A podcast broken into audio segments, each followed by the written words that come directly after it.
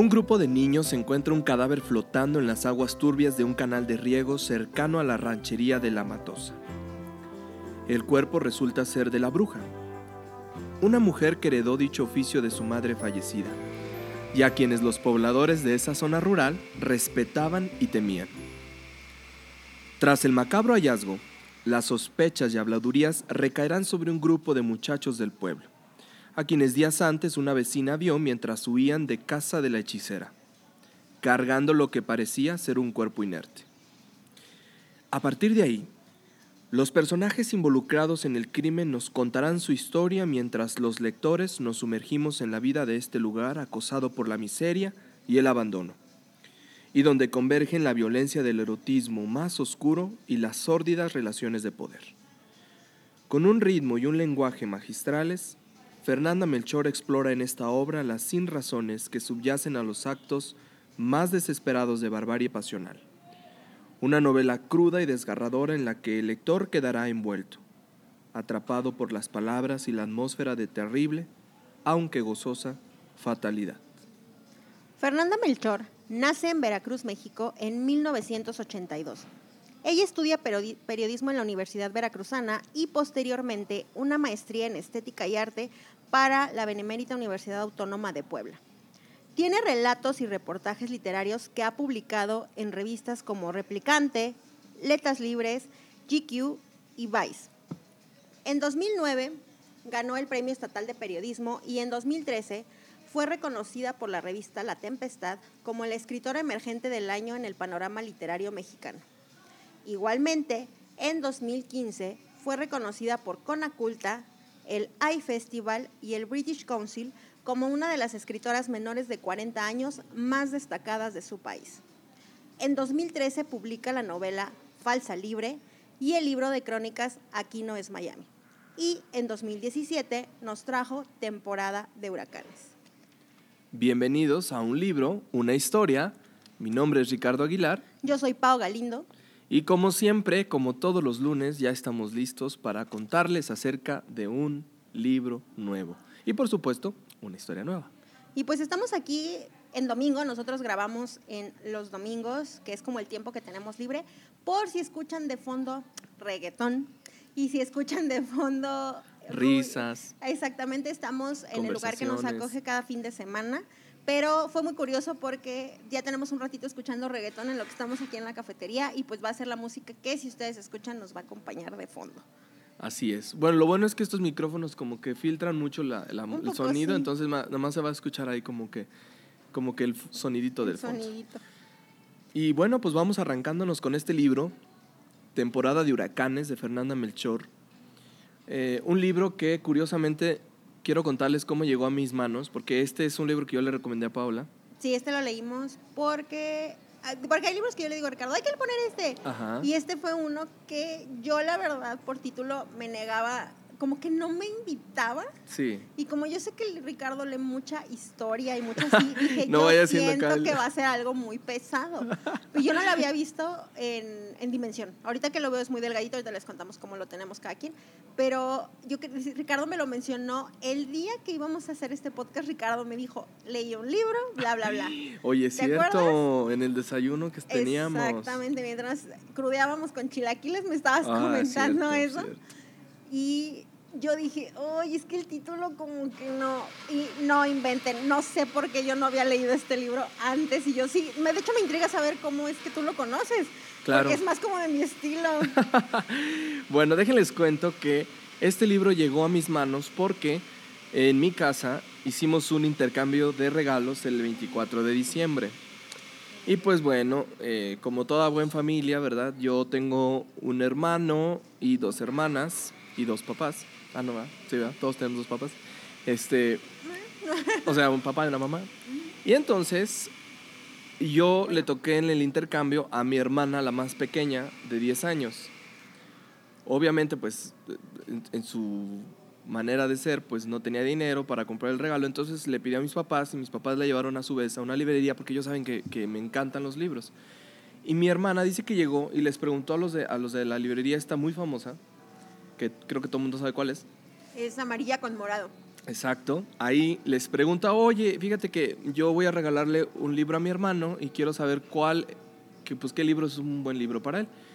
Curiosamente, ellos le dijeron a ella, tu hermano es buen lector, medio lector, mal lector. Y ella decía, no, muy buen lector porque lee todos los días. Todo el tiempo está leyendo, todo el tiempo está leyendo.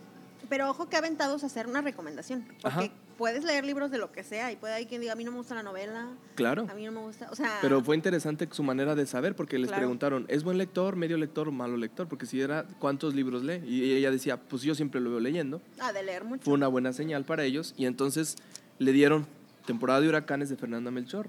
El 24 de diciembre ahí me tienen, después de la pachanga y el festejo a las 2 de la mañana, abriendo el libro y sentándome en mi cama para leerlo. Y me atrapó instantáneamente. Wow. Lo terminé de leer en dos días. Para el 26 de diciembre, o sea, estamos hablando dos días después del 24, yo ya lo había terminado. Y le puse cinco estrellas en Goodreads. Yo no lo he puntuado porque lo acabé hoy en la mañana, no le digan a nadie. Este, porque no había tenido tiempo de leer, pero lo lees bien rápido. Y, y venía, en lo Ajá. que venía contigo, dije, ¿cuánto le voy a poner? Venía- no, sé si, De- no sé si ponerle las 5 Ajá. O cuatro y media o 4. Ahorita checamos por qué, pero me intrigaba saber qué. ¿Qué no calificación? Ah, sí. Yo cinco, porque se me hizo un libro muy fuerte. Se me hizo un libro muy interesante, con muchos matices, bien escrito, que te obliga a leerlo rápido. Ahorita les contamos por qué. O sea, creo que tenía todo lo, lo- Y luego una mexicana. O sea, estuvo muy chido el libro. Te- y tengo un comentario de los chicos de la librería. Ok. No, no es que, o sea, no voy a criticar ni mucho menos. Ajá. Eh, yo entiendo que todas las empresas capacitan a su personal lo mejor posible. Y esta no es una crítica, pero me parece maravilloso que te hayan dado esta recomendación, Sí. bueno, a tu hermana. Este, a mí me ha pasado mucho. eh, nosotros vivimos en San Luis, de aquí es el podcast, y de esta librería que les comentamos hay dos Ajá. en San Luis, en diferentes puntos de la ciudad. Primero había una, ya hay otra sucursal, a diferencia de otras ciudades metrópoli donde hay 15 de No, estas. bueno, que como, como Oxos, ¿no? Sí, ah, exactamente. No, de esta no, nosotros pues aquí fue llegando poco a poco. Y eh, en lo personal creo que los dos somos bien asiduos a ir ahí por los libros, Sí. ¿no? ¿Qué pasa? A mí de repente, eh, yo me considero una persona que leo mucho, no conozco obviamente todos los libros, pero sí tengo como una noción. Entonces si yo llego a querer cierta orientación así de, oye, es que vi que publicaron y todo, una gran parte, yo entiendo que no pueden saberlo todo, pero una gran parte de los chicos es como, ah, sabe, o de cómo, o el libro, o sea, como que sabes, batallan un poco Claro. y me ha tocado y tengo, soy fan. Hay un chico en la sucursal que está para nosotros en la avenida principal y otro chico en la sucursal de aquí del centro más cercana que tienen una noción tan grande. Un día llegué, de hecho, a pues ahora que andaba buscando tu regalo, llego y le digo, oye, ando buscando, bla, bla, bla, y le empecé a explicar, ¿no? Entonces yo le puedo decir, pues los libros, los autores, o tipo así de, no, pero es que necesito de este género, porque, etcétera. Y el chico me siguió el, el hilo de todos los libros que yo le estaba preguntando. Y, ah, sí, porque esto, y sabía dónde estaba, y sabía el género, y me contestó, y me dijo, no, es que tal.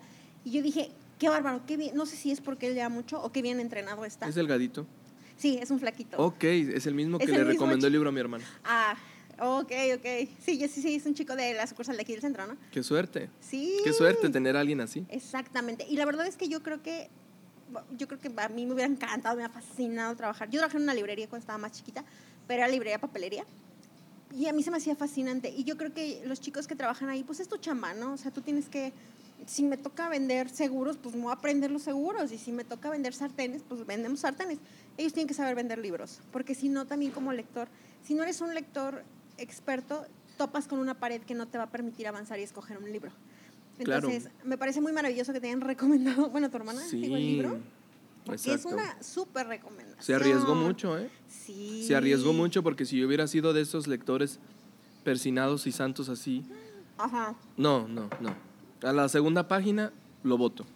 O sea, así de fácil. Pero al contrario, me despertó todo el interés posible. Mm, Y cuando iba recorriendo los, los primeros capítulos, no entendía nada, la verdad, para ser honesto. sí, está complicado. Sí, está complicado los primeros. Hay que leerlos más de una vez. Pero después, ya cuando te introduces como en la historia y te engancha un personaje o dos, o dos claves que están ahí, ya no lo sueltas. Y más por este tema, ¿no? Que, que el personaje principal es una, una bruja. Estoy viendo la portada. Sale la bruja. Claro. Pero bueno. Aclaramos que la bruja no es esas brujas fantasiosas, ¿eh? Porque no vayan a creer que el Ah, libro es de fantasía. No, no, no. De hecho, De esas que hacen brujería. de- ah, exactamente, una bruja de brujería. De hecho, Ricardo me, me recomendó el libro y como que yo no entendía porque él me dijo, es que no te puedo explicar porque habla de muchos temas. Sí, es muy variado. Y, y yo no lo tengo en físico, ahorita estoy agarrando el de Ricardo. Y la verdad es que la portada como que... ¿Verdad que no, no, no, no tiene como para... Mm, No, Debería tener una portada más bonita, más... porque es como una... el- el- es una portada de una foto como negra con el cielo en atardecer, pero mm, como hasta en blur, porque no, o sea, como que es una foto tomada desde la distancia, ¿sabes? Como si alguien la había tomado con el celular. La fotografía es buena. Creo que viene el autor aquí de la fotografía. Ah, sí, perdón, Sí, no la fotografía es buena. Es Ernesto Méndez. Es una fotografía muy, muy artística, pero Ajá. quiero decir que a las- si eres un... Perdón, pero si eres como el mortal que dice entrar a la librería, no es el libro que vas a agarrar. Ah, no, claro que no. No, no, eso sí es cierto. e- esa es la- y es un Sí. libro que vale la pena ser agarrado. Pero pues cómo te das cuenta si no- dicen que no hay que juzgar a sus libros por la portada, pero pues este como que no se ayuda mucho. no. Sí, claro, y, y la verdad está, qué buena recomendación, Ricardo. El libro Estuvo muy está increíble. Les digo, a mí me encanta leer y es, es de hecho más el tipo de libro que yo hubiera leído probablemente. Sí. Y nunca no lo conocía. Entonces dije, ¿qué onda? ¿Por qué no, ¿por qué no le están haciendo más publicidad a esto? que le den más fuerza. Miren, el libro está, está es muy bueno. Tiene, tra- trata básicamente de, de lo siguiente. Eh, encuentran, un grupo de niños encuentra, como les leía en la reseña, eh, un cadáver en un canal, ¿no? De, de aguas negras en el norte de México. Y pues cuando lo encuentran se, se dan cuenta, descubren que es la bruja del pueblo, la, la persona que se dedica a hacer hechicería, brujería. Y entonces ahí se despierta todo un show porque pues hay que preguntarse quién la mató, por qué, por qué creen que la hayan matado. Obviamente se sobreentiende que era fácil asimilar un asesinato como el de este porque pues imagínate una bruja, ¿no? Tantos enemigos, tanta gente en contra, la gente del pueblo que le tiene miedo pero al mismo tiempo la odia porque a lo mejor la mayoría de los males vienen por ella, vamos a imaginarlo. Y también tenemos otro dato importante, que es un pueblo, un pueblito que está en medio de un cruce de carretera. Entonces, ¿tienes cuánta población tendremos? ¿Tendremos ahí 200 personas máximo? ¿Menos a lo mejor? Es- eso es todo lo que habla el libro. Es, un pueblo pequeño, no hay, no hay realmente Donde mucha como que todo el pueblo se conoce, obviamente por... Todos se ubican, Exacto. saben quiénes son, entonces es raro que la bruja ¿no? del pueblo pues amanezca muerta en un determinado lugar en un canal. A partir de ahí la historia asciende y ya no se detiene nunca. La historia, yo lo sentí, creo que no hemos comentado esto. Ustedes van a tener la primicia porque Ricardo y yo no hemos comentado el libro No. para nada. Apenas ahorita. Normalmente lo que hacemos es que los medio comentamos antes Ajá. porque nuestras dudas y ahora por cuestiones de tiempo y de situaciones Ah, y aquí van a personales salir no las dudas que me dijiste ayer. Ajá, y yo así de, tengo un montón de dudas. Yo estaba, este, a las 10 de la noche Ricardo me escribe, normalmente los, a veces, oye, que mañana qué onda, que el horario, porque pues, los dos tenemos chamba y así. Y yo me faltaba el 20% para acabar el libro, y yo lo leí, ahorita les explico, yo lo leí en digital, entonces me marca el porcentaje. Y, y yo dije, me falta tanto tiempo, que era nada, o sea, nada de tiempo de lectura. Pero dije, ok, ¿esto qué onda? ¿Por qué? ¿What's happened aquí? Y no hemos comentado nada, no tenemos impresiones de nada. Ricardo trae su hype de cuando lo leyó, yo Sí. lo traigo de ahorita, de que lo acabo de acabar. Y así, entonces, eh, ahorita Ricardo que les cuente cómo está narrado, porque de hecho él me dijo, léelo en digital, así vas a... Porque no, no vas a sentirlo. Ajá. Ahorita les decimos por qué. Pero la historia, a ver si vamos correctos, yo sentí que giraba alrededor... El personaje principal es la bruja. Y la historia se construye a través de las personas que han estado en la vida de la bruja. Antes, todos los que tuvieron alguna vez un contacto con ella Exacto. y todos los que tienen que ver o no con su muerte. Entonces, todos esos, porque son un montón de personajes, Sí. todos salen en el libro. Todos, la bruja es un pretexto para dar a conocer la historia de los demás. Eh, obviamente hablan de la bruja, Sí, no, claro. no queremos dejarla fuera, pero, pero no es así como que la medular, o sea, bueno, sí, bueno, sí, pero no. O sea, no es la medular al 100%, digamos que en un 30% la bruja es la medular y el 40-50% son los personajes cercanos a la bruja que van viviendo esas experiencias con ella. Y, y está como narrado. De hecho, ahorita vi tu libro y ya vi cómo está, yo, Ajá. eh, porque en digital no se siente. Hay como un narrador que yo lo califiqué, pero esta es mi impresión, como narrador omnisciente. O sea, es el tipo de narrador que está, que conoce todo, que te está contando y estoy arriba. Muchos libros tienen Ok. ese tipo, pero No me había fijado en eso. pero a la vez tú, porque te cuesta trabajo como agarrarle la onda, pero te pica un chorro. El Sí. narrador te está contando y como que luego el narrador desaparece y le suelta la historia a la persona de que se trata ese capítulo Y habla, y la ¿no? persona empieza a hablar con su voz y luego el narrador cuenta como algo desde arriba y luego lo toma Mm, otra cierto, persona cierto. y lo habla. Y algo que, porque de hecho, creo que como Ricardo lo tiene en físico, les puede explicar más cómo está armado, o sea, de adentro. Pero este, la autora explica por qué está armada así. Y esta onda de hablar, la chica es de, esta chava, Fernanda Melchor, es de Veracruz. Veracruz es un- uno de los estados de, de México, medio vecino de San Luis. Y para quienes han ido, conocen o no conocen, tienen una forma bien particular de hablar los veracruzanos. Sí. Ellos son, ay, no sé, digo, no, no los quiero como encasillar, pero los veracruzanos son como, hablan mucho y hablan muchas con malas palabras y hablan, digo, si uno usa groserías en su haber, ellos usan el triple de groserías y para ellos Ajá. es bien normal. Y tú sientes que el libro, y de hecho Fernanda dice, no lo conté como si lo estuviera contando un veracruzano porque hubiera utilizado más malas palabras y más... De las que ya vienen incluidas. vienen. Oh, no. Pero utilicé mucha jerga de México. Sí. Si tú no eres de México, está cañón que le entiendas a todo. Porque de hecho yo que soy mexicana, de repente era de, ¿qué, es- ¿Qué, qué qué, es esto? ¿De qué habla? Mi ventaja era que tenía el Kindle, entonces selecciono la palabra y me da el significado. No tienes idea cuántas veces hizo este que en este libro. Nunca me había pasado. ¿Qué es esto? ¿Qué es esto? Y, yo dije, no, pues qué fresa soy, porque la verdad es que no conozco. El lenguaje es El diferente, lenguaje, ¿no? sí. Y curiosamente, así como dice Pau acerca de la manera en la que está escrito este libro, no tiene casi puntos. Eh, casi todo está escrito con comas. Entonces, cuando tú te agarras el primer capítulo, el segundo, no, el segundo capítulo, ya no, ya no descansas. Tu lectura ya no tiene un descanso hasta que llegas al tercer capítulo y así te vas.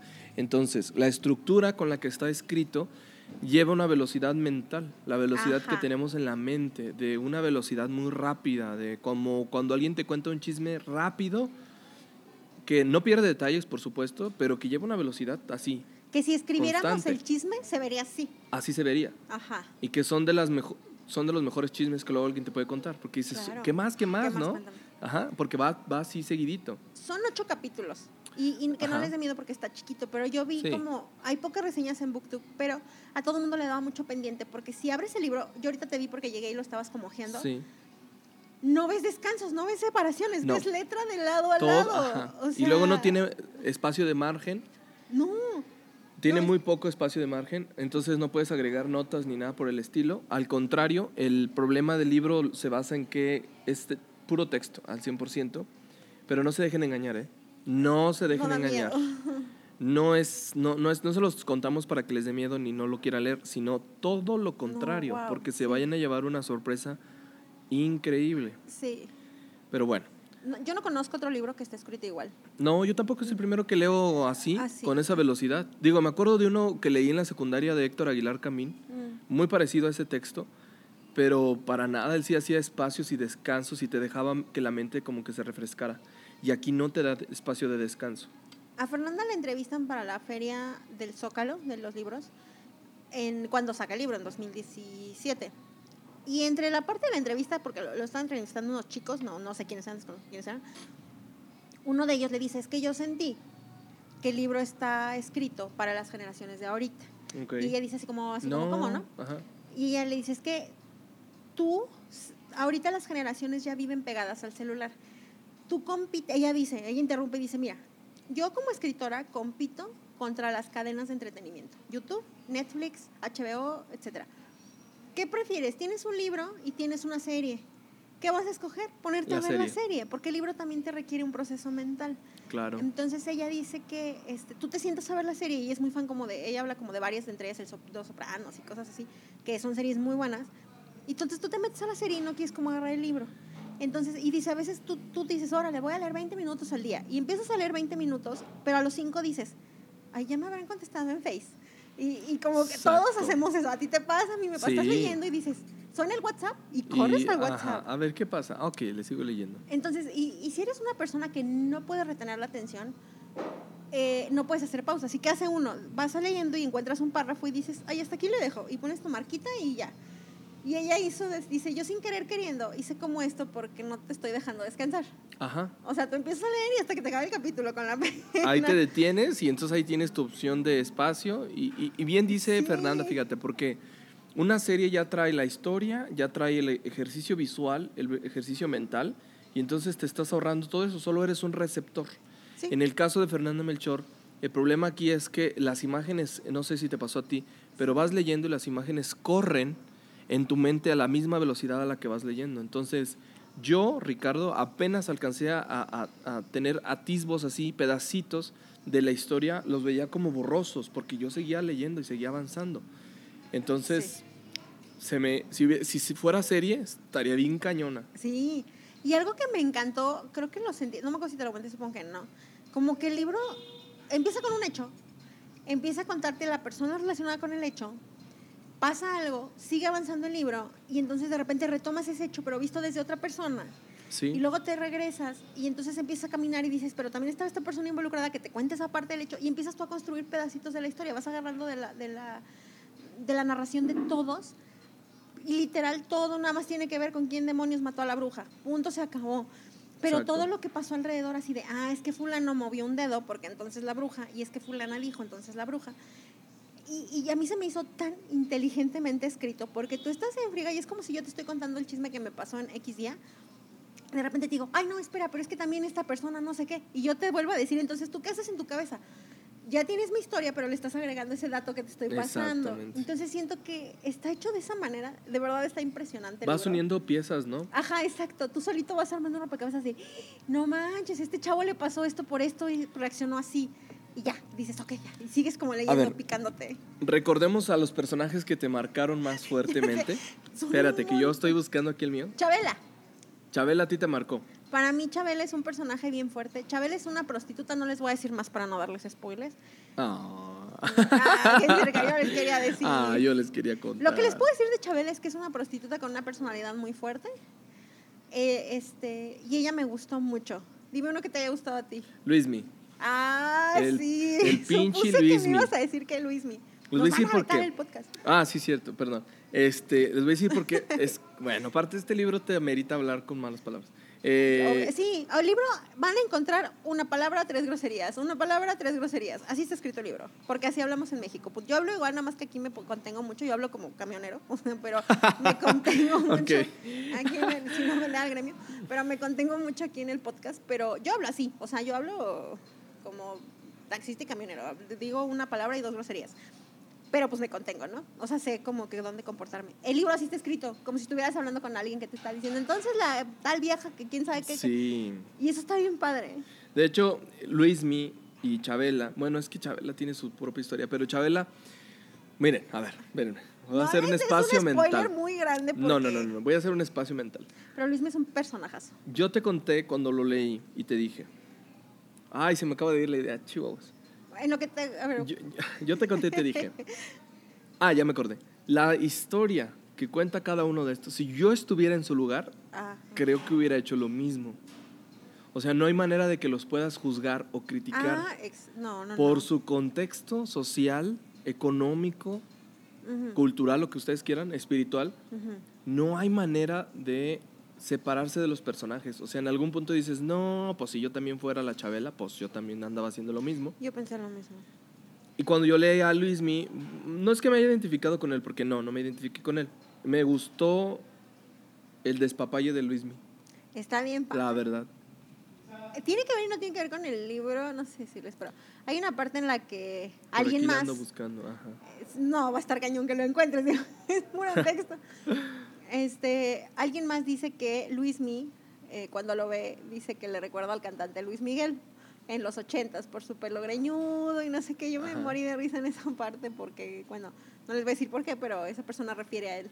Y, Acabo de encontrar una parte maravillosa. Ok, sigue, sigue, entonces, sigue. este chico, hay otra otra persona que habla de este chico de Luismi y que dice, es como Luismi, pero en feo. Es como Luis Miguel el cantante, Ah, pero sí, en feo. hombre. Y se me hizo tan cute esa parte, así dije, ah, how sweet. Entonces está como, está muy interesante. Y Chabela, me gustó el personaje de Chabela y, recuérdame el nombre de la niña, ¿es Nadia, Natalia? No- Norma? Norma. Norma. Norma Ese es el que te iba a decir. Ah, ya. Ese. Híjole, me gustó mucho el personaje de Norma. Yo siento que yo me hubiera, no por su historia ni su contexto, pero yo siento que me hubiera emocionalmente identificado mucho con esa niña. Yo tengo un secreto que revelarles. No hagas spoilers. Lo ¿No? estoy- lo estoy no tan grande porque el libro de verdad es, es que te cuentas un detalle y te puedes dar siete spoilers y ya te arruinaste la lectura. Para mí fue muy impresionante ir descubriéndolos. No, no me, no me juzguen cuando lean el libro y les cuente este secreto. A ver, a ver. Cuando yo leí el fragmento entre Pepe y Norma, no les voy a decir quién es Pepe. Ni que... Norma, Norma, ahí medio se van dando una idea. Ujú. Cuando leí el, el- el- un capítulo de su vida, Ya me acuerdo la parte Pepe. erótica, Estaba buscando quién era Pepe en mi cabeza. Sí, ajá. cuando yo estaba leyendo la parte erótica, sí. me emocioné en serio. Me Yo lo pasó leí. Me lo mismo, ¿Sí? Sí. O sea, les pido que no me juzguen porque van a leer una cosa media fea ahí, pero ¿Cuál, cuál? Bueno, no, no, no puedo, no puedo, sí, no puedo decirles. Pero no, no me... Ay, creo que ese es un problema conmigo. Bueno, ahí va. Espérenme, acabo de darme cuenta de otra... Sí, acabo de darme cuenta de una cosa. No, no, no me refiero a eso, sino que lo que pasa es que hay una parte en la historia de, de, de Norma que está como indefensa o es como indefensa y Ingenua. ingenua, creo que esa es la palabra, Creo que ingenua. es ingenua, Mejor, sí. ingenua, porque bien es que sabía lo que estaba haciendo. Exacto, pero ella... Sí, su- es ingenua. Es ingenua. Sí, porque ya ves cuando descubre que es cómo la regañan en su casa Exacto. de no vayas a hacer esto. Ajá, yo dije, wow, qué inocente. sí. Ajá. Yo solo lo que sé es que, por ejemplo, Pepe es el padrastro de, de Norma. Ajá. Hasta ahí. Hasta, Hasta ahí, hasta ahí les voy a decir. Y la relación que hay entre los dos es muy fuerte. Entonces, quizás será porque a mí en lo personal... No, es que es un secreto demasiado fuerte para contárselos al aire. Todavía no te conocen tanto. Todavía no me conocen tanto, Dos cafés antes. pero podría contarles que una de mis fantasías sexuales ok, es ya, con una- ya, ya se las conté. Es con una persona un poco más mayor que, que- a- Con alguien más mayor, ¿no? Este Y, hasta cuando ahí, yo si no, también les damos spoilers. Creo que sí, hasta ahí estamos bien. hasta ahí estamos bien. Sí. Cuando yo leí esa parte, híjole, yo yo yo yo estaba yo vibraba porque decía, "Wow, cómo lo narró." Bueno, ya les conté mi secreto. Entonces, Norma es y, y les voy a decir que que, que a- este lenguaje soez con el que se maneja, pues inevitablemente te despierta algo. Algo que tiene, ¿te acuerdas cuando hablábamos del recurso del imaginary que te hacía que los escritores como en, como agua para chocolate utilizaban un recurso, no me acuerdo si era ese, de- de- pero bueno, muchos autores utilizan eso. Sin querer o queriendo, utilizan mucho las palabras para que tú te contextualices. No sé si te pasó, pero aquí también el libro no tenemos por qué ocultarlo. El libro tiene muchísimo de sexualidad, Sí, está está bárbaro, ¿eh? Sí. muchísimo de cultura, muchísimo de tradiciones, muchísimas malas palabras y muchísimo de alcoholismo, violencia, feminicidio, narcos, todo eso tiene este libro. Está bien cañón. Y está increíble. Y eh, el libro te remite como a muchas partes en las que tú estás leyendo así el de coma a coma, porque esto no tiene párrafos, estás leyendo y te cuenta algo y, dice, y te sientes como el olor que te están describiendo. Sí. Y dices, claro, huele horrible. Exacto. ¿Sabes? Eso tiene esa aptitud porque está narrando, está, el libro se desarrolla en, ficticiamente en un pueblo que existe, en un, basado en un pueblo real de Veracruz. No sé si tú sabías esto, supongo que sí, no sé. La autora dice que una de las cosas que le inspiró para darle forma al libro fue que para los que no son de, de México o que no conocen, en Veracruz hay un pueblo que se llama Catemaco, Mm. donde yo quiero, me muero por ir a Catemaco, te voy a, te voy a Los arrastrar brujos de conmigo a que de a Catemaco. Catemaco. Sí, claro. Entre todos nuestros viajes, tenemos que ir a Catemaco. Mm. Y en Catemaco está, es, es muy conocido porque casi todo el pueblo, todas las personas que habitan son brujeros, brujos y santeros. Entonces, este misticismo que envuelve a las personas que se dedican a esa profesión, ella lo retoma a partir de ahí, de cosas que salen en el libro, de pues la profesión de esas personas, Claro. que están muy descritas de una forma muy explícita.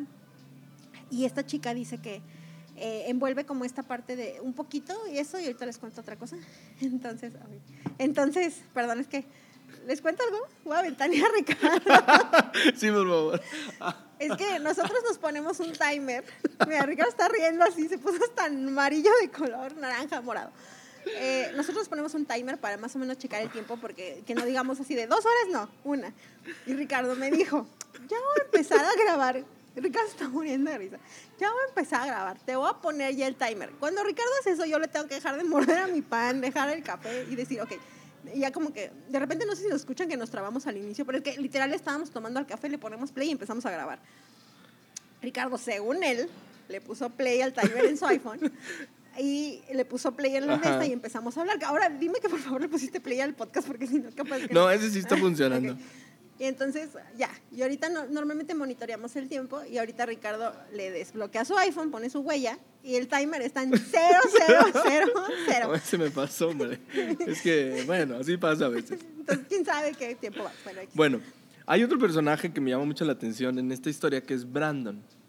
Ok. Brandon, Brandon y Luismi son amigos. Eh, creo que esto sí se los puedo contar porque es importante para la historia y además para el texto que les vamos a... y la cara de Pau así es como... como de, ¿qué nos- Espérate, ¿qué vas a decir? Ajá, literal, literal. Lo que pasa es que, es que la historia también está basada en un amor, perdón, no, en un acto sexual muy fuerte que sucede entre varios personajes, entre cuatro personajes, ajá.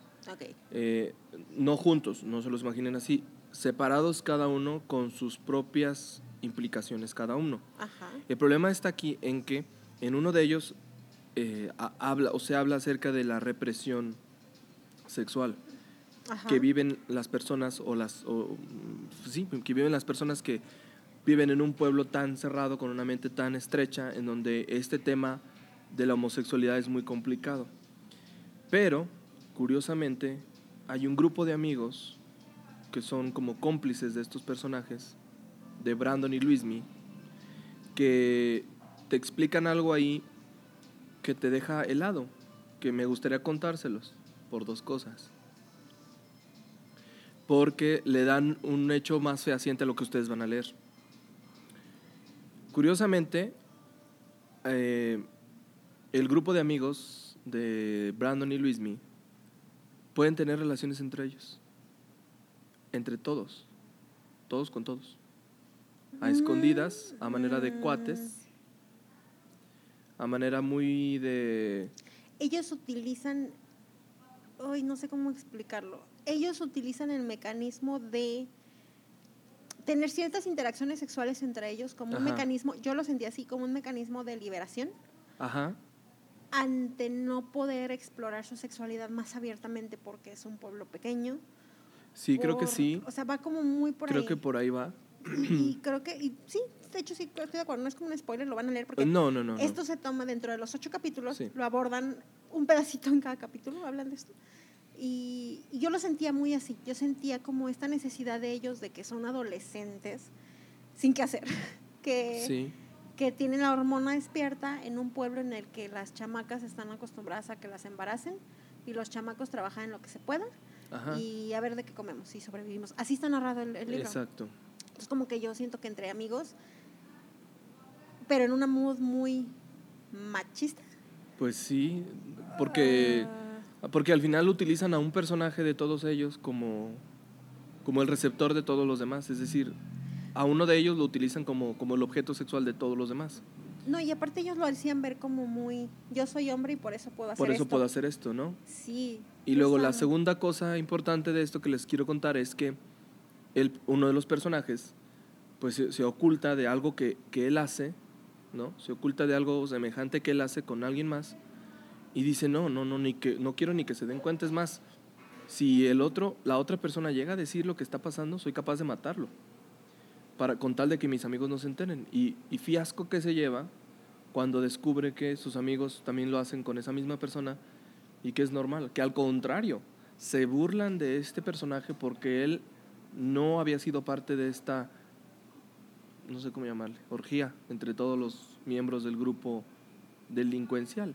Entonces, ay, por supuesto que te saca de onda y por supuesto que dices, ahora, lo curioso de esto es que como dice Fernanda Melchor al principio de la lectura, por aquí lo tiene en la, en la dedicatoria, dice... eh, algunos de los acontecimientos que aquí se narran son reales, todos los personajes son imaginarios. Imagínense ustedes que eso aparecía en las notas rojas de Veracruz. Solo los personajes cambian de nombre. Más bien, solo los personajes son, ¿qué? Imaginarios, ¿no? Imaginarios. Yo te estaba contando cuando llegué, que fue lo que te dije, venía. La- Y les cuento a todos, porque a Ricardo le conté el chisme a medias, de hecho, porque estábamos debatiendo qué hacer con el, el podcast. Ay, perdón, se me cayó la cuchara de mi café. Este. Esta chava la entrevistan.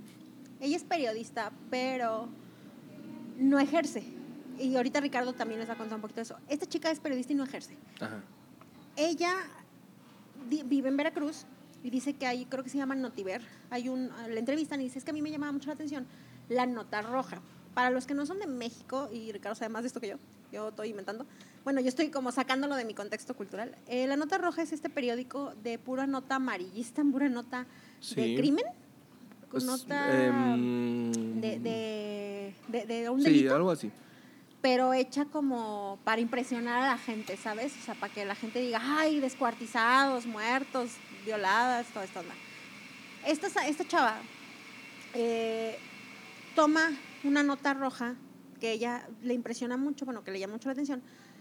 De hecho, dice, uno de mis placeres es ver, leer la nota roja, ver realmente cómo los periodistas este, retratan. Desfogan también muchas de sus imaginaciones en estas notas. Y, y que, por ejemplo, se encontró una, no me, dos, una me llamó la atención, la otra no me acuerdo, de un viejito que en Veracruz le decomisan droga, marihuana, no sé, le decomisan droga y ponían narco, como si fuera narcodinosaurio, narco, no sé qué era la nota roja, ¿no? Ok. Pero era como para impresionar y era un señor que le encontraron droga, punto, pero como para que se... Pero hay que hacerla grande, pegara. ¿no? Sí, claro.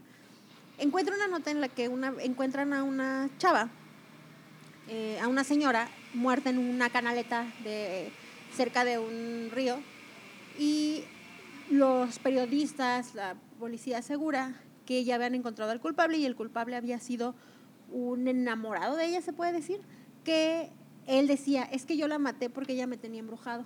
Entonces, este, pues la apodan como la bruja, ¿no? Uy. Y que según eso la chava le había hecho un hechizo, se puede decir. Y el chavo pues se da cuenta que lo estaban hechizando y la mata. Entonces ella descubre cómo la mata. Esa nota dice que ella la guardó mucho tiempo y no sabía qué hacer con ella, Fernanda Melchor. Que ella quería escribir una novela policíaca tipo este, A Sangre Fría de Truman Capote. Ella quería hacer algo así, pero ella dijo, igual y no saben y no me quiero meter como mucho con este tema, pero en México todavía, pero hubo un periodo muy fuerte en el que muchos periodistas eh, mueren. Aquí era muy peligroso ejercer la- esa profesión. Empiezan a morir muchísimos periodistas por la nota, ¿no? Por- porque empieza pues a haber delincuencia organizada en Sí. México y demás. Entonces empieza, empieza a haber esta casa contra este gremio y ella siendo muy consciente, una chava de en ese momento 35, 34 años, ella con una hija decía, pues es que me encantaría empezar a investigar y empezar a, a ir a la cárcel y ver qué onda, pero no me quiero meter en eso, la verdad, o sea, no lo quiero abordar, o sea, me interesa mucho, me intriga, me encanta la nota roja y quisiera saber qué pasó realmente que hay atrás de esa historia. Y ella llega a la conclusión de que no. Y entonces dice, bueno, pero sí la puedo hacer, o sea, voy a abordarlo desde el imaginario. Ajá. Voy a crear una ficción y yo me voy Y a inventar porque mataron a esta persona Y a partir de ahí crea la novela. y crea la novela. Y, y pues tiene que ver con esta parte, pues. Quiero contarles que durante un tiempo yo estuve trabajando en un periódico. Eh, no me puedo considerar periodista porque no lo soy, pero durante mucho tiempo estuve haciendo reportaje de, de la- del área política. Más o menos unos dos años. Estaba estudiando en la universidad, tenía 18 años, fíjense. 18, de los 18 a los 20 yo hacía estos reportajes. Y de castigo, en una ocasión, porque no alcancé a cubrir una nota, me mandaron cubrir nota roja. Pues yo no sabía, mu- o sea, sí entendía, ¿verdad? Pero no sabía cómo funcionaba. Entonces, recuerdo muy bien que la persona responsable del, del- del diario, en aquella ocasión me dijo, pues sabes qué, mira, este, como no lograste cubrir la nota, pues te va a tocar ir con tu compañero a cubrir nota roja. Entonces tienes que estar bien aguzado porque cuando pase algo eh, fuerte, les van a hablar. Y pues tú tienes que llegar antes que cualquier otro porque tú te tienes que llevar la primicia de la foto. Bueno, para esto en alguna ocasión mm, recuerdo que hubo por aquí, hubo un conflicto armado fuerte, entonces me toca ir a cubrir nota, yo llego al lugar y veo el descontrol que había en el instante, eh, no, no, recuerdo no alcanzar a ver a la persona muerta en una camioneta, pero mi compañero, pues, será que yo entré en shock, pero yo no me pude acercar más porque, no sé, me sentía extraño. y nosotros éramos los únicos que podíamos cruzar la barrera de línea que tenían los, los policías para poder tomar la fotografía. Y luego había que tomar muchas fotos. Entonces, como yo no tomé las fotos, mi compañero dijo, bueno, yo las tomo y tú las seleccionas para, el- para la portada, porque hay que ponerle una portada pues fuerte, ¿no? Y yo recuerdo que todavía en shock, o sea, con las manos heladas y todo, llegué a la oficina ese día en la tarde, en la tarde-noche, y empecé a imprimir las fotografías en papel fotográfico, como antes originalmente se hacía, y a seleccionarlas. Hasta ahí vi el muerto. O sea, la- vi el muerto en la foto, porque Sí, en tú el, no en el lugar acercaste. yo no me quise acercar.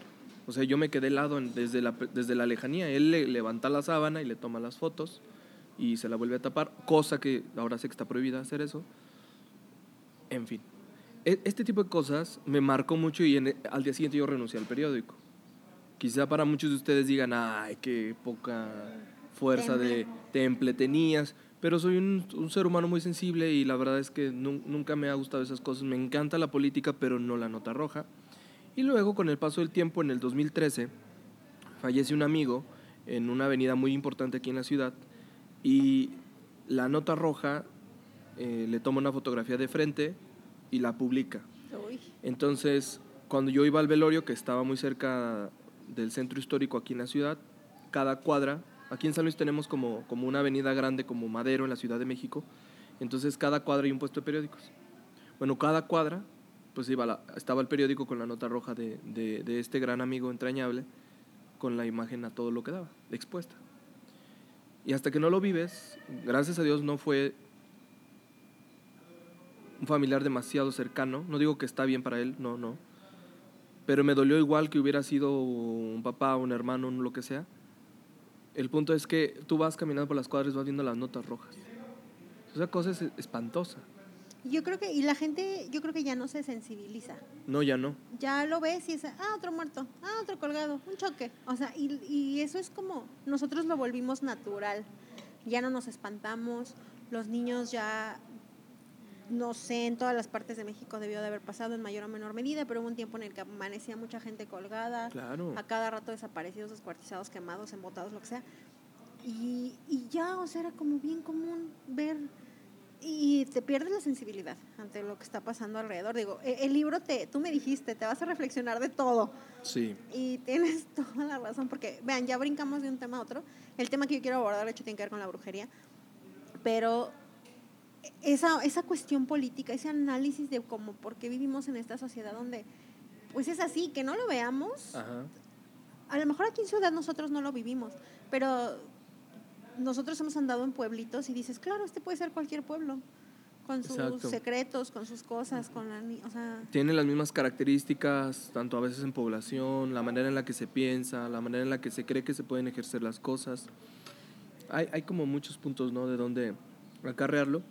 Y luego también en la problemática de la delincuencia, por ejemplo, en, en- en- Veracruz, sí. le contaba a Paula que yo quería contarles esto.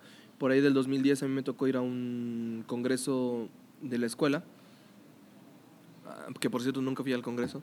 este, me la pasé de callejero en aquella ocasión. Y nos tocó estar en una plaza comercial muy importante en el puerto de Veracruz. Y pues como a las 3 de la tarde nos sacan a, a todos los que estábamos ahí porque acababa de pasar una balacera. Nosotros no sabíamos eso, lo supimos hasta que salimos a la calle y nos empezaron a subir a los camiones sin importar si éramos turistas o qué. Era de súbanse al camión y váyanse a donde tengan que ir. Yo recuerdo que incluso hasta nos perdimos en, esa ocasión en ese autobús ahí en Veracruz porque nosotros éramos turistas. Y recuerdo pasar en el camión frente al puerto y ver los cuerpos de muchísima gente tirada que eran precisamente narcotraficantes que habían tenido una, una batalla así campal contra, eh, creo que era la, no me acuerdo cómo se llamaba, pero eran, no, era, no era el ejército, eran las- era la policía, creo que era la Policía Federal. Y había mucha gente muerta ahí, o sea, había mucha gente. Pero era, todos eran delincuentes. Entonces, este tipo de imágenes que tiene Veracruz o que tuvo Veracruz en su momento, con lo que vivimos en San Luis Potosí también en una época muy fuerte, pues te vuelve a recordar esta época, Yo este creo libro. que si eres mexicano, digo, el libro lo puedes leer de cualquier cosa, pero te da un panorama muy padre de cómo es México. México, el México del pueblo, ¿sabes? O sea, el México que es el mayor porcentaje, este, las personas de clase media baja, muy baja, que viven en comunidades y. ¿Sabes a mí que me recordó? Esto no es mi historia, pero ahorita que dijiste, me acordé que cuando yo lo estaba leyendo el flachazo que me dio, que no te conté porque pues no lo estamos leyendo al mismo tiempo, ese flachazo, flachazo fue, eh, ¿tú te acuerdas que andábamos en un proyecto que nos requería andar en los municipios de aquí de San Luis? Sí. San Luis Potosí tiene 58 municipios, nosotros tuvimos la, la fortuna de recorrerlos y no se nos daba un entrenamiento como tal, pero nosotras personas que trabajábamos eh, en la parte educativa con chicos, escuelas en estos municipios, nos teníamos que adecuar al contexto de los municipios. Fue una experiencia cultural muy enriquecedora el conocer cómo vive la gente en los municipios, porque hay de todo. ¿Qué pasaba? Mm, Yo creo que te has de acordar mucho en una zona del norte de San Luis que mm, aquí San Luis tiene cuatro zonas, la zona del norte digamos que tiene un poquito más de conflicto como en esta cuestión. Yo creo que toda, pero aquí esa parte estaba como un poquito marcado y cuando nosotros íbamos a ir se nos dieron muchas instrucciones, eh, entre ellas que había muchos niños, que no nos impresionara ver niños que eran como eh, este parte del crimen organizado, niños que andan como a las vivas, ¿no? En las plazas, en las escuelas, viendo qué gente entra a su ciudad, quién sale, por qué. Nosotros afortunadamente íbamos con la bandera de que pues venimos casi casi que a predicar, no, no tanto, o sea, no venimos a hacer política. Arrepiéntete y cree en el Pues, Evangelio. Sí, bueno, no, no de este Bueno, tipo- no de esa área, de esa área, pero, ajá, no, pero digo, nosotros íbamos realmente, pues no, o sea, no era un interés político ni nada. No, Y- no, no. Y que nos decían las personas que nos capacitaban o entrenaban en ese momento, así como de, bueno, si llegan las personas con, las, con los rifles y llegan las personas con las pistolas y las metralletas, ustedes tranquilos, ustedes sigan trabajando, sigan explicando, sigan haciendo lo que están haciendo, que no se asusten, etcétera. Y para nosotros que estábamos en, obviamente, un contexto cultural diferente, no, no podíamos hacer nada, pero para mí me generaba un shock en ese momento decir, ¿cómo? O sea, puede llegar una persona del crimen organizado y yo tengo que seguir trabajando como si nada estuviera pasando y, y realmente me generaba mucho conflicto eso. Eso es tema de, perdón, de otro podcast, pero eh, creo que hay- tenemos varias anécdotas, cosillas que nos pasaron, afortunadamente nunca nos pasó nada grave, Sí. pero esos pequeños destellos de vivir cinco horas en un municipio y decíamos, pues es que aquí la cosa es así, aquí se mueve así, nosotros somos los ajenos a la vida que ellos viven, ay caray, todos los días. ¿Qué onda? Estamos hablando. Hablando de hombre, chiva. Entonces, este... Curiosamente, no fue un ¿verdad? balazo, fue un Curi- globo, fue un curi- globo. curiosamente, este... Eh, curiosamente, esa parte, y, y nosotros íbamos y vivíamos cinco horas en esos municipios, y al momento de que estábamos ahí, pues obviamente nos pasaron algunas cosillas, que- pequeños, ligeros sustos bebés. Nunca Sí. nos pasó nada grave, No, no, no, gracias a Dios. no, nunca. La gente vive así, para ellos es súper normal. Yo recuerdo haber llegado, que llegamos a una ciudad importante de- del, del estado, no a esta ciudad capital, sino otra, y eran creo que las 7.30 y todo estaba cerrado. Ah, sí. Y todo el mundo nos decía, no, ustedes ya, ya llegaron a su hotel, ya quédense ahí, o sea, ya no salgan ni se les ocurre salir, ahorita no, no pueden salir a la calle, dedíquense en lo que están y, y ya. Entonces era muy triste porque todo estaba cerrado y efectivamente no había gente en la calle, pero eran, estaba apenas llegando a la oscuridad y ya no había gente en la calle. Fue una época muy tremenda para este lugar y pues sí se sentía uno extraño, o sea, te sentías abandonado en algún punto porque, bueno, ¿y qué tal si pasa algo aquí? ¿Qué tal si, no? Digo, nosotros lo vivíamos como la aventura, yo creo. Pues sí, como, Pero ajá. qué triste la gente que es su día a Que día, vive ¿no? ahí. Y que aparte ellos, digo, ya están tan acostumbrados que yo creo ya ni lo sienten, ¿no? Si les, si les pasa algo. Y esto tenía que ver con lo de la nota roja de cómo, pues de cómo estaba. Y algo que quiero tocar antes de que se me olvide para que de cómo esta chava aborda, yo te lo comenté ahorita, porque estábamos decidiendo qué hacer con el tema del podcast. Yo así lo sentí y Fernanda lo retrata. Voy a tratar de agarrar más palabras de ella. Todas las personas tenemos muchísimas emociones en nosotros, buenas, positivas y negativas. Todos nos ha pasado vivir algo en lo que tú eh, te desbordas de la emoción de decir, ¿sabes qué? Estoy súper contento y lloras. ¿Sabes qué? Estoy súper enojado y te entran unas ganas que dices, estoy tan enojado que quiero matar a esa persona. Y tú lo mencionas, ¿no? Tú, tú dices, quiero matar a esta persona porque me hizo esto, esto. No, vas a, no quiere decir que vas a ir a matar a la persona, sino que tú tienes ese coraje en ti que lo, lo manifiestas de esa manera te rompen el corazón y tú eh, te pasan 500 emociones por tu cabeza y tú quieres hacerle daño a la persona y demás, o todo lo contrario, este, ¿qué pasa cuando eh, tienes tanto deseo por una persona que te imaginas 500 cosas que les quieres hacer? Pero eso no quiere decir que vayas a hacer eso con la persona, sino como que tú, tú lo sientes, tu cuerpo lo siente. Entonces, todas las personas de alguna u otra manera somos contenidas en esas emociones. O sea, tú te sabes controlar, no es que si le traes un chorro de ganas a la persona que trabaja contigo en la oficina, pues no quiere decir que vayas, que vayas a hacer algo en la oficina, sino como que te lo puedes imaginar, puedes tener este X en tu casa, pero no lo vas y lo manifiestas. ¿Qué pasa? Esta Fernanda dice, bueno, yo tomé, eh, me gusta mucho leer la nota roja porque esa persona que le encontraron droga, esta persona que mató a no sé quién, la chava que no sé qué, ya es alguien que pasó esa línea delgada de las emociones. Es esa persona que se permitió sacar sus instintos más primitivos. Sobrepasar la línea. Y sobrepasar esa línea. Y haces algo, bueno o malo.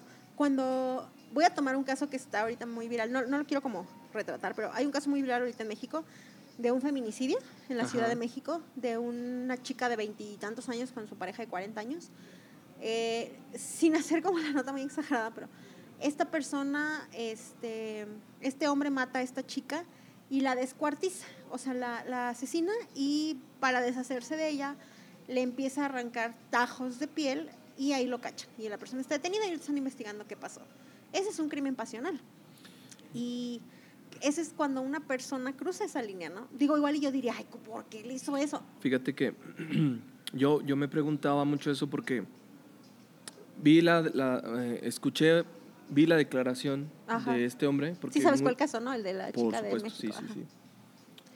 Vi la declaración de este personaje, de esta cosa, que no creo que sea humano. Ya está eh, Y dice que lo hizo para que no lo descubrieran. A ver, a ver, a ver. Yo, yo quiero ponerme a pensar, ¿no? ¿Cómo crees que no se van a dar cuenta? Ya sé.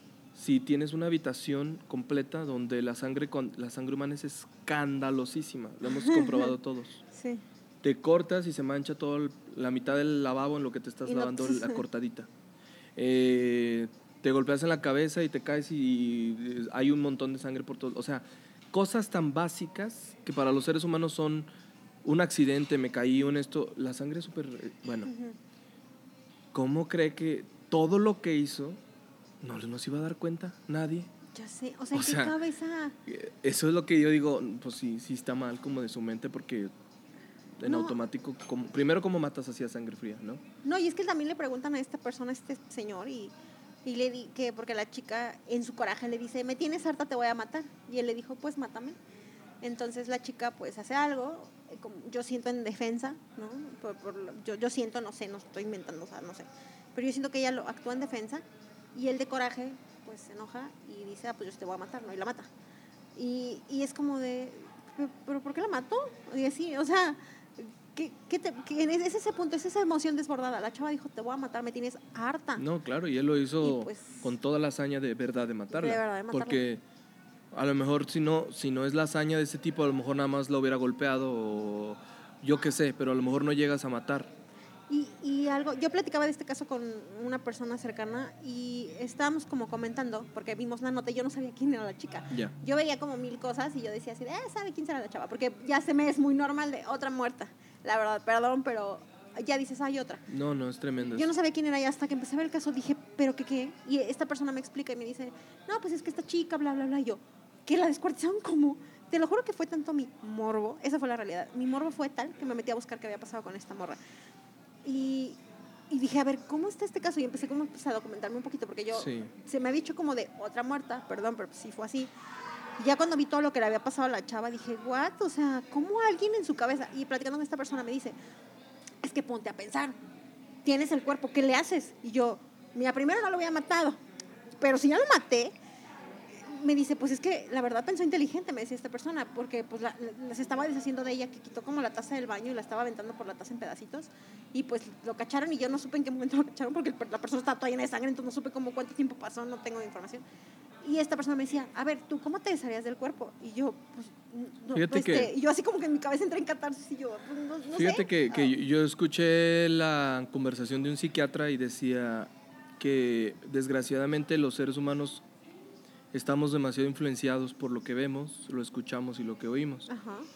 Y que una de estas acciones que este hombre pudo haber tomado pudo haber sido orientada por eso, porque tú ves en una serie, por ejemplo, que matan a alguien. Hay una serie en particular en Netflix, ¿no? Matan a alguien y dices, ah, pues corto los pedazos, los meto en bolsas y los tiro. Ya sé. Yo le dije como si fuese, ¿qué quieres? Agarrar cosas del mandado y echarlas y tirarlas. No, no, no, no lo que la gente, dice el psiquiatra, lo que la gente no se da cuenta es que eso, o sea, no sabe diferenciar entre la ficción y la realidad. Y entonces cree que puede hacer lo mismo en un caso de emergencias. Y, simplemente no puedes, porque si tú ya, ya desgraciadamente cometiste un acto tan vil como el asesinato, no tienes opción. Ya no tienes opción. Incluso hasta los budistas lo dicen, ¿no? Cuando tú matas a alguien, en, en el camino budista hay una regla muy clara. Ya me lo habías dicho. Cuando no sé si yo tú dije matas matar a a alguien, pero tú la. Ajá. Ay, caramba. Este, cuando tú matas a alguien, te matas a ti mismo. En el instante en el que clavas el puñal, disparas la bala, atacas al otro, atropellas a alguien, lo que tú quieras. El punto es que se mate otra persona, te estás matando automáticamente tú para siempre. Ya no vas a Eso- ser el eso mismo. se retoma en Harry Potter. Ay, qué fuerte. En Harry Potter, para niños, eh, ahí todo el mundo conoce la historia de Harry Potter y si no viven abajo de una piedra. Harry Potter este, tiene como esta onda de que hay un, o sea, tiene que matar a alguien, ¿no? al personaje malo, el, este. Y cuando él descubre que la persona mala tiene fragmentada su alma en siete pedazos. Y él explica que el crimen más atroz que puede cometer una persona es matar a otro ser vivo. Y que en el momento en el que tú lo haces, tu alma se fragmenta. Y por cada muerte que tú hagas, tu alma se empieza a fragmentar. Una cosa es que mates a una persona y tu alma se quiebre. Y otra, en este caso, esta persona mata, bueno, hace, comete siete crímenes. Entonces su alma la deposita en siete diferentes asesinatos. Entonces, y esto lo retoma para niños, pero Harry Fíjate, Potter. Ya desde ahí nos, nos va contando, ¿no? Pero bueno, otro tema importante de esta historia también es el amor eh, no correspondido, el amor, ¿cómo le podríamos Frustrado. llamar? Frustrado. Eh, historia tiene que ver con eso. porque hay unos personajes, ah, dentro de los personajes hay varias emociones pues románticas. Ay, yo creo que el caso de la bruja es el que más me, me, me golpea sentimentalmente. Tengo dudas, pero esa te la voy a preguntar fuera del micro, porque no quiero Ay. spoilear. No, es que A ver, bueno, entonces las otras dudas que tenías, ¿cuáles eran? Eh, no, eh, o sea, esta, esta cuestión de si, de, de si realmente como toda esta estructura de cómo estaba narrado, ya ves que daba como muchas Ah. vueltas y que regresan como al mismo, pero si para mí, o si también para ti había sido el caso principal el de la bruja, que sí, ya Sí, me dijiste que sí, sí, lo es. Tengo muchas dudas, no, no me respondas, por favor, neta, no porque se spoiler, pero tengo muchas dudas con la sexualidad de la bruja Ah, y lo que pasaba en casa de la bruja. Sí, Porque le dan un sentido que, a ver, yo dije, ¿qué onda? Estábamos haciendo brujería y ya pasamos a otra cosa aquí.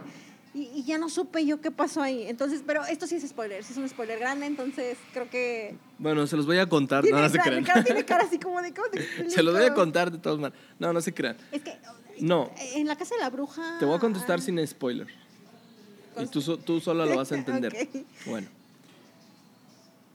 Lo que representan con ese pasaje o en esa parte del capítulo, le dan una identidad a la bruja de una persona fea, a la que nadie le hace caso de ningún tipo. Es decir, no es como las personas comunes que pueden ofrecer su cuerpo físico, su manera de ser a otro, a otra, a otra, y que esa persona a su vez lo pueda como amar. Entonces, como eh, la bruja ya se dio cuenta que no puede llegar a eso, que, Que no, no puede tiene ni lograr que chance otra persona se fije en ella Exactamente. para... ok. que no tiene ni chance para lograr eso, dice, la ¡Qué única manera de hacer fuerte! lo que yo quiero es haciendo esto que pasa en el libro. Ay, lo dije muy bien, ¿verdad? No sí, se fue sí, spoiler. No, sí, aplausos, aplausos. No, lo voy a hacer sí. así como viene en el narrado en el capítulo y entonces por eso yo te decía, pues claro, si yo hubiera estado en su lugar y hubiera estado en su, sí, también hago lo mismo. Y volvemos al punto, es una emoción desbordada, es una emoción llevada al extremo. Sí, Cuando porque- tú- cuando uno sabe, y de hecho, que, o sea, la verdad, qué triste, porque yo creo que todos hemos tenido amores no correspondidos o hemos tenido esta cuestión. Sí, gente que no se da cuenta de lo que podemos ofrecerles y que de pronto tú puedes caer en ese... En Ay, ese, en ese- Bueno, Ay. yo lo cuento por Ay. experiencia propia. pues, yo Dije también. que no iba a llorar, ¿verdad? Pero, Sí me- pero, pero, que no tienes la capacidad de hacer que la otra persona... a ver, ajá. Así. Quiero reordenar mis ideas y ¿por qué contarles esto. A ver. Es esta cuestión, ¿no? De que tú, tú como persona, tú dices, me, creo que para muchas personas es fácil, de me gusta tal persona. Sí. Y, y te haces como tu luchita y lo que tú quieras. Y si no está rindiendo como ese fruto, empieza a tener como estas frustraciones de, ¿por qué no me, o sea, estoy mal yo? ¿Está mal la otra persona? Yo creo que a todos nos ha pasado, no me voy a mentir, pero a, a mí también me ha pasado llegar a decir así de, pero ¿por qué no puedo lograr que Claro. tal, no?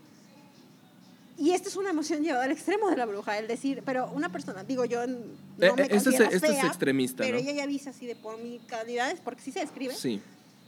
Y de hecho ese sí es spoiler si les digo cómo está No, no, constituida la bruja. Ajá. No, eso no. Pero, está, pero la bruja, por su físico y su... Porque lo describe, la describen fea, Ajá.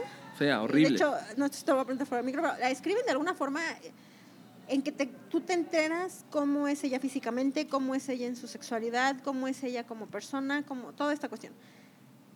Y lo que pasa en su casa. Entonces, siento que es esta cuestión de cómo ella no puede... sí. Tienes toda la razón, no lo había visto desde ese punto de vista. Sí. Y sí, claro, por supuesto. Mm, lo, lo, lo cuento así porque yo lo he visto con otras personas. Mm. La verdad, tengo que ser muy honesto.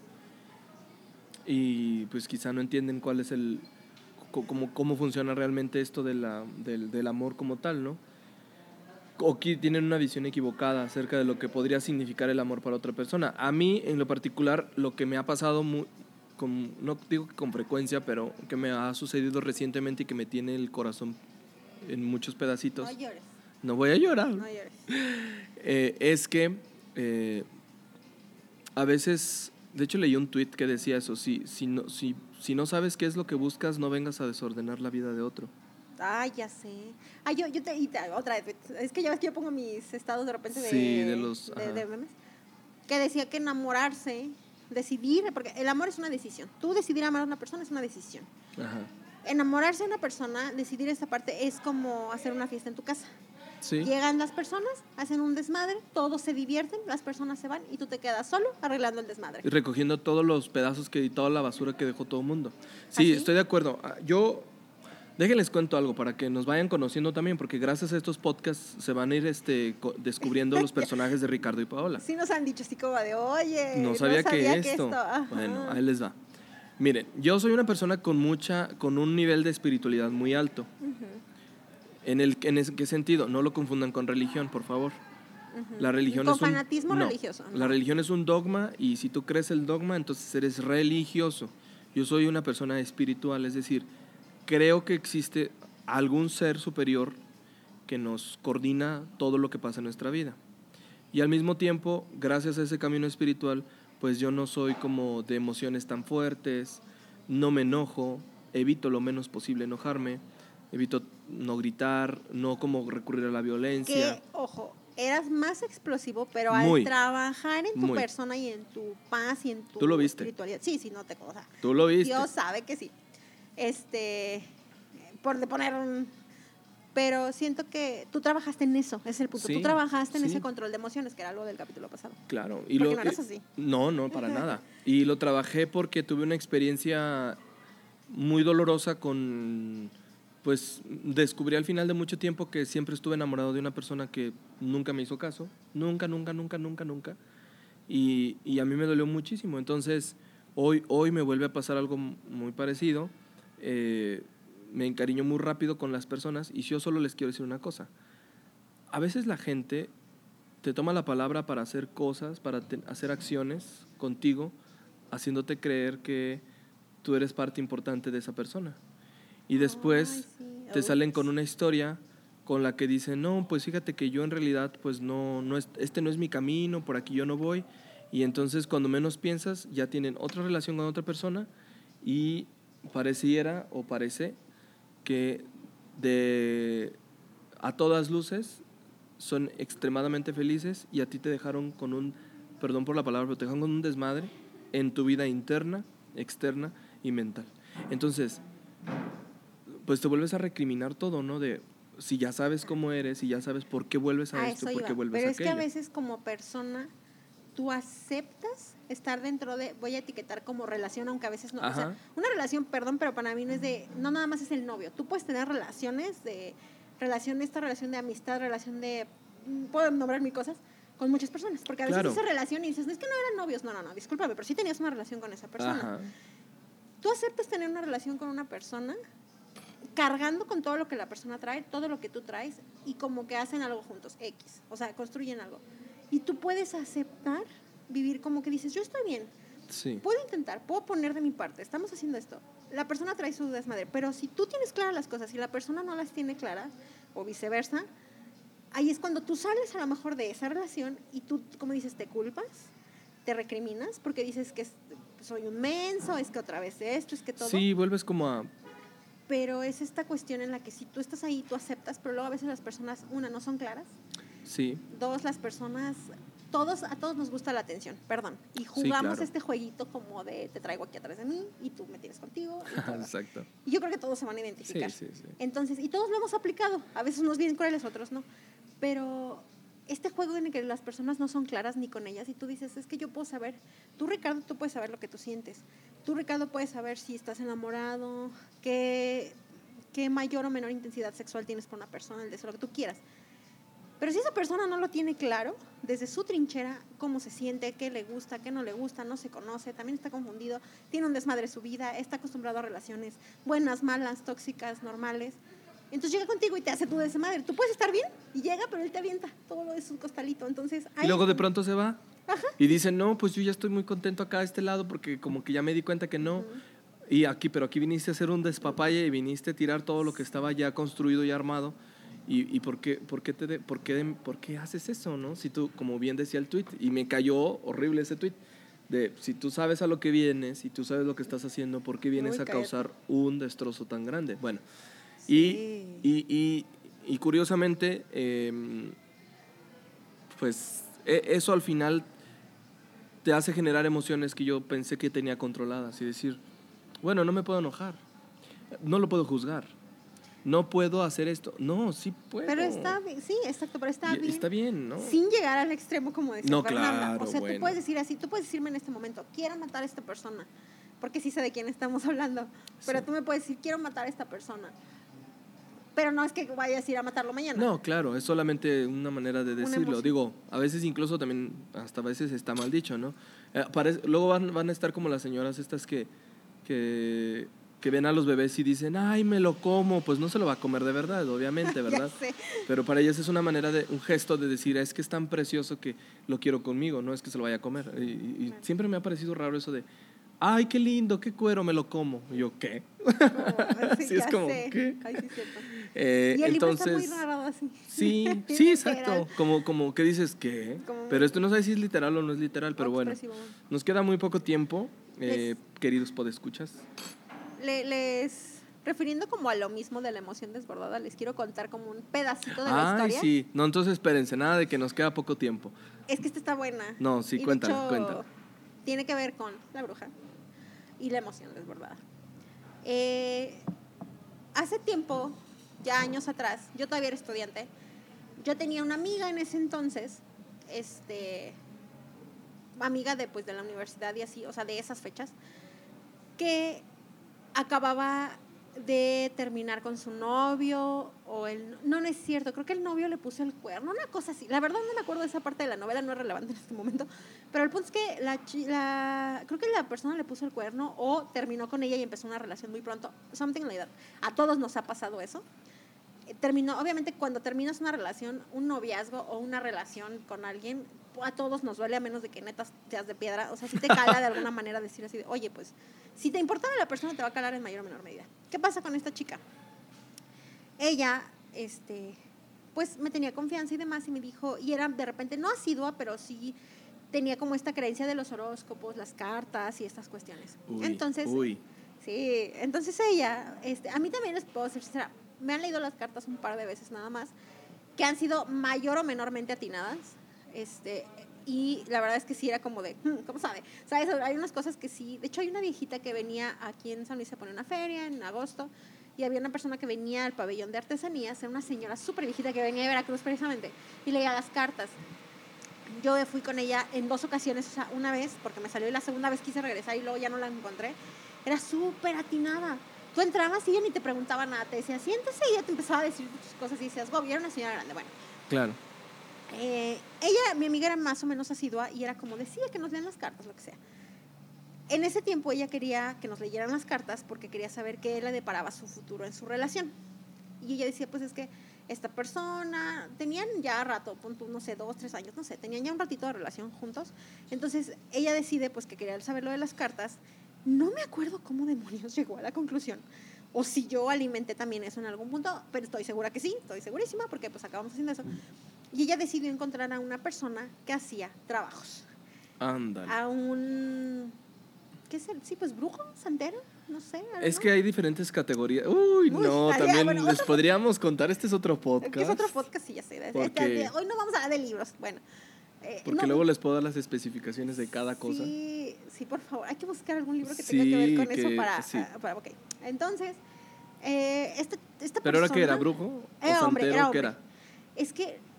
A ver, los santeros traen como un monito colgando siempre en, en- en los brazos. Ay, no, este era más común y corriente que la vida, pero... Ah, entonces era, era chamán a lo mejor, hechicero. Ándale. Pero como que, bueno, es que ahí va, estaba. Ah, Creo que esta historia, no me acuerdo si alguna vez yo te la conté. Bueno, No, no el he punto escuchado. es que buscamos, I don't know, en ese momento supongo, o sea, tomen en cuenta hace cuántos años estaba yo en la uni, no sé, 15. Y esta persona estaba, bueno, no, 15 no, es mucho. Este, esta persona estaba en, sí, no, espérate. Este, lo encontramos en la sección amarilla o en alguna así, pero súper común, así como de yo hago amarres, ¿no? Literal. Ah, ok. Entonces llegamos, en ese momento pues ninguna de las dos teníamos carro, entonces nos teníamos que mover en Beto saber Dios sabe cuántos camiones para llegar a, a verlo a, en colonia así súper refundida por Dios, a una casa normal entre todas las casas, pero se veía, o sea, toda, era una colonia no de bajos recursos más o menos, una fachada normal. Yo me esperaba llegar y decir así como ver una santa muerta en la puerta. No, no, no, era una casa normal. Ajá. Entramos, la persona nos leyó las cartas a ambas y eh, le explicó a esta persona que ella podía hacer este que le podía ayudar a hacer un trabajo porque pues esta persona que la había dejado en realidad todavía la quería. Entonces yo te dice, yo te puedo ayudar a recuperarlo if you want it. Qué miedo. Entonces, sí, sí, y en ese momento a las dos nos pareció muy buena Este, idea. ¿en, qué colonia dices que está? Fíjate que no sé cómo se llama la calle, probablemente sabría llegar. No, no, no, no, no, no, no, para dártelo. No, porque para, no, yo sé que sí, pero me quedé pensando si yo realmente Ah, recordaba esos datos, o sea, ¿sabes? Si yo podría, si tú me dijeras, llévame ahorita, si te podría llevar, no estoy segura, la verdad, porque sé dónde me bajaba el camión y así, pero bueno, X. Entonces nosotras, aparte íbamos como burros con los libros de la escuela y hasta allá con las mochilas, no, no, no, o sea, bueno, X. O sea, toda una aventura Sí, sí, eran unas aventuras. Porque lo tuvimos que hacer varias veces. O sea, la primera vez fue como lectura de cartas. Y luego la segunda vez fue como de, vamos a hacer un, supongo que relectura de cartas, ahora no. Y luego, no, me acuerdo. Y entonces, pero mi amiga estaba como muy interesada, no te estaba muy interesada en- no me estoy burlando en ningún momento de las personas de esta profesión, ahorita les cuento por qué. No, no, claro. No, no, me- más yo- bien como la, la aventura, la anécdota. Sí, yo, me río de eso precisamente. Así de, me imagino Ricardo llegando ahí con el santero, así de, ¿qué onda? ¿Cómo estamos? Bueno, no, y aparte la persona, yo me acuerdo, era una casa pobrísima. Tú entrabas y era como un patio, o sea, literal era un portón y luego del lado un cachivaches viejos y luego era como un patio enorme, que después ya entendí para qué era el patio. Y tú entrabas como a un cuartito y en ese cuartito la persona tenía como altares, que sinceramente yo creo que esa parte está bloqueada de mi cabeza. Yo esa parte sí, o sea, eh, yo entraba con mi amiga y veíamos todo el altar y veíamos la figura, supongo que la Santa Muerte, no sé, veíamos como cosas. Y pues nos leyeron las cartas, nos hicieron regresar para otra lectura de cartas y mi amiga dijo, ¿sabes qué? Es que yo sí quiero hacer como algo. Entonces esta chava en ese momento, te digo, e- ella, no sé, tenía poquito con su novio, dos, tres años, o sea, bueno.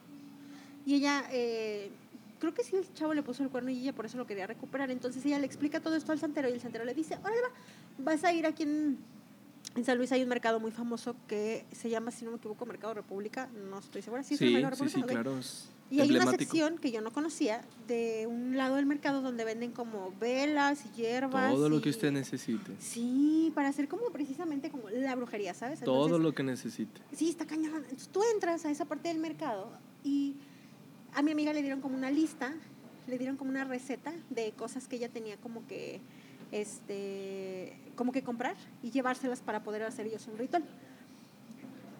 Yo la acompañé a comprar estas cosas, entre las que estaban plantas, un animal vivo, eh, N número de cosas. Regresamos y ella hizo como un ritual que no les quiero describir exactamente, pero es, o sea, literal lo que tú ver- podrías ver en una serie de, así de brujería, así. Y ya, ¿no? Y como ese día la luna pasó por Beto a saber dónde, ¡tra! se hizo como el ritual. Pues, ¿qué crees? Que esta persona sí regresó con ella. Oh my God. Y, y ya X, lo que, Ok. lo que hayan tenido que durar bajo las condiciones en que hayan tenido que estar. ¿no? Qué miedo. leyendo este libro, me acordé muchísimo de esa parte. Sí, claro. Porque yo dije, ay, yo también ya viví eso de la bruja. Ah, ah, pues hay una parte, ¿no? Donde, donde como que se reúnen mujeres en la casa de la bruja y cuentan un poco la historia. Y pues por yo me imagino que por eso te identificaste, porque recordaste la memoria, ¿no? Sí, claro. Y de hecho, mi amiga no sabe que estoy contando esto. Ahorita que salgamos del podcast le voy a hablar. Este, le voy a mandar un mensaje porque no sé si escucha el podcast, la verdad desconozco porque es una persona que pues ya no la tengo cercana. Y si ¿no? su esposo lo escucha todavía. Fíjate que no sé si está casada, no, no, ¿No? I don't know, no sé. Pero no está con esa persona ya, o sea, duraron Ah, un tiempo y ya. Después ella recapacitó y lo que tú quieras, vete a saber porque cortaron esas cosas, no me interesan. Pero el punto es ese, ella, su emoción era tal que ella estaba tan despechada, tan triste, tan abandonada, tan herida, Ajá. que ella decidió recurrir a este recurso de una alternativa que te ofrecían. Este, a lo mejor dijo, bueno, no lo asesino, voy a ir a la brujería, ¿sabes? No sé. Pero decidió hacer este recurso Pero- porque pero- ella realmente estaba muy enamorada. Pero de todas maneras entra dentro de la categoría de emociones no eh, controladas, Exacto. no contenidas, porque cuando tú ya accedes a, a- a cruzar el límite de... Ujú. Ese ya fue un límite. Fue un límite de desesperación. ¿Qué más Cuando ya lo hago? cruzas, ya Ujú. estás en un camino totalmente equivocado, porque eh, el amor no se trata de eso. O sea, por donde le gu- guste, si quieras ver, si la persona quiere irse, se tiene que ir por más que te duela a ti. Sí, y de Yo hecho creo no, que no no sé, algo, vale. algo le explicaban de eso. La verdad no sé porque hay muchas partes que ella sí en privado, o sea, que yo no podía estar ahí con ella, ¿no? Claro. Ella me contaba a mí, la verdad no me acuerdo mucho de todo, pero al final de cuentas retuvo, bueno, no retuvo, logró regresar a esta persona a su vida por un lapso y luego ya cada quien su vida y todo está bien. Y, era, y ella misma dice, no, pues es que, o sea, como que ella misma dice, qué cagado, pero yo no sé ni por qué lo hice en ese momento. Era la, una la emoción edad, desbordada. obviamente. Y la edad también. Estábamos bien chiquitas. Sí, la edad también tiene Bueno, no, mucho que ver con... Ok. no, Yo bueno, o sea, ya intentando teníamos justificarlas. los veintitantos, ¿veintiuno? No, pues está bien. De todas maneras, a esa edad también estamos como un poco, no sé. Pero a esa edad todavía no agarramos la onda. Como a los Sí. 25 ya agarramos la onda más o Sí, menos. ya como que y apenas. Y apenas empiezas como a... Pues bueno, pues sí, tiene que ver con esa historia. Qué interesante. Y No podríamos sala- contar yo no la sabía. más. Yo no la sabía. Sí. No, bueno, o sea, aquí nos podemos ir todavía de largo Porque mucho este más libro tiempo. para mucho. Mucho más. Entonces, pues bueno, eh, ¿qué nos queda? Pues les comento que el libro, este, lo que siempre les cuento, yo soy la, yo soy la ñoña que busca todos estos datos porque pues es lo que a mí me interesa o me gusta mucho saber. El libro lo publica Random House en 2017, es la edición que lo trae, la edición ya les dijimos no está tan cool porque no te invita, pero el libro de verdad dense un chance, está Sí. increíble, es un libro impresionante. Lo van a leer rápido también, esa Tiene, es otra. tiene 224 páginas que son divididas en ocho partes. O sea, literal hay un párrafo que dura como 20 páginas. O sea, así está. Y el costo aproximado del libro va desde 159 pesos aproximadamente, este, 8 dólares en digital y 269 pesos en físico. Solo hay una edición. Y encontré que también está la versión de audiolibro, que según está ahí, bueno, depende del tiempo de cada quien, pero en promedio son 6 horas.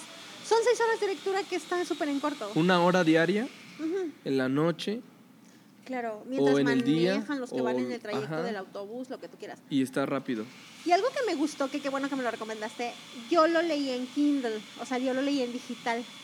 Yo no resentí ni me asusté por cómo estaba escrito.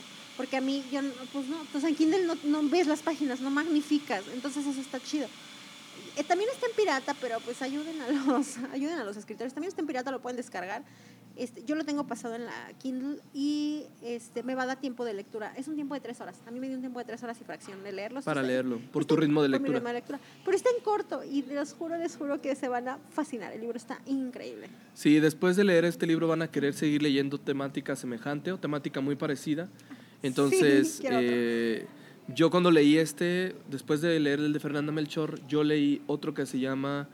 eh, Algo de No es Miami, ¿no? no, no, no, no, no. Ah, no de ella, no de No, ella. no, no de ella no. De otro que se llamaba La inocencia...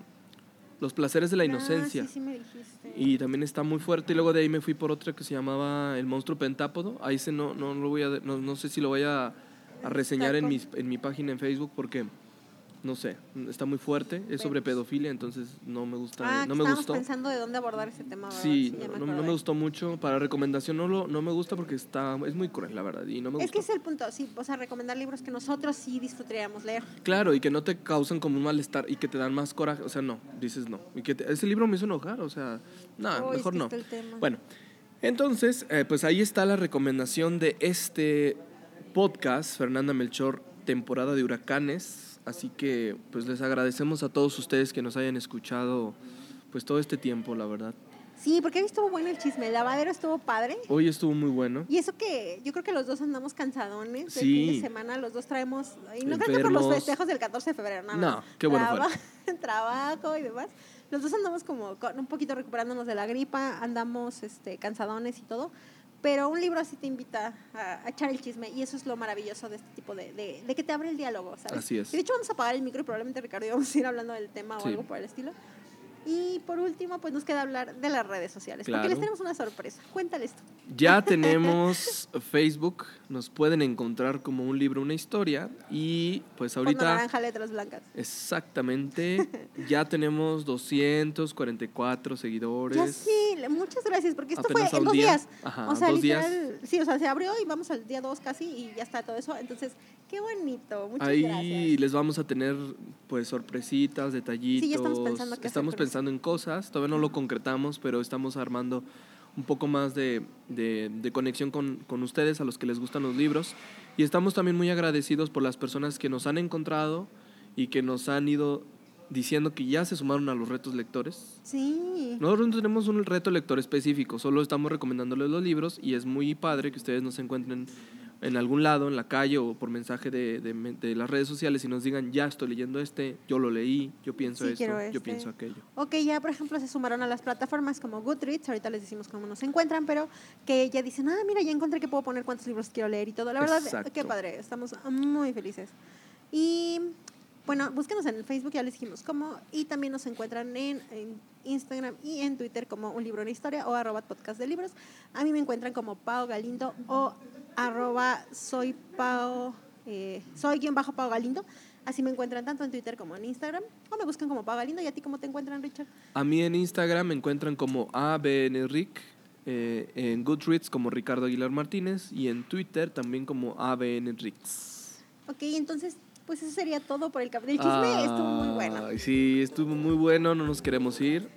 Pero ya tenemos más Tenemos chisme que, que hablar fuera de micrófonos. Entonces, les agradecemos mucho que nos hayan escuchado. Compren el libro, bájenlo, leanlo, descarguenlo, escúchenlo. Es un libro que vale muchísimo la pena. Y bueno, pues nos escuchamos la próxima. En un libro, una historia. Bye.